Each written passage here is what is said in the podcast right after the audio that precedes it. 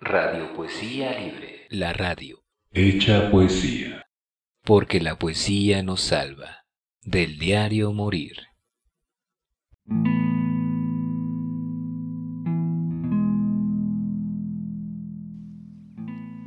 Lo fatal. A René Pérez.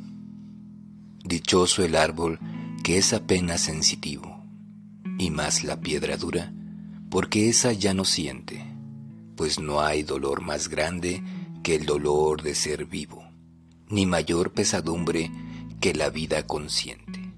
Ser y no saber nada, y ser sin rumbo cierto, y el temor de haber sido y un futuro temor, y el espanto seguro de estar mañana muerto, y sufrir por la vida y por la sombra y por lo que no conocemos y apenas sospechamos.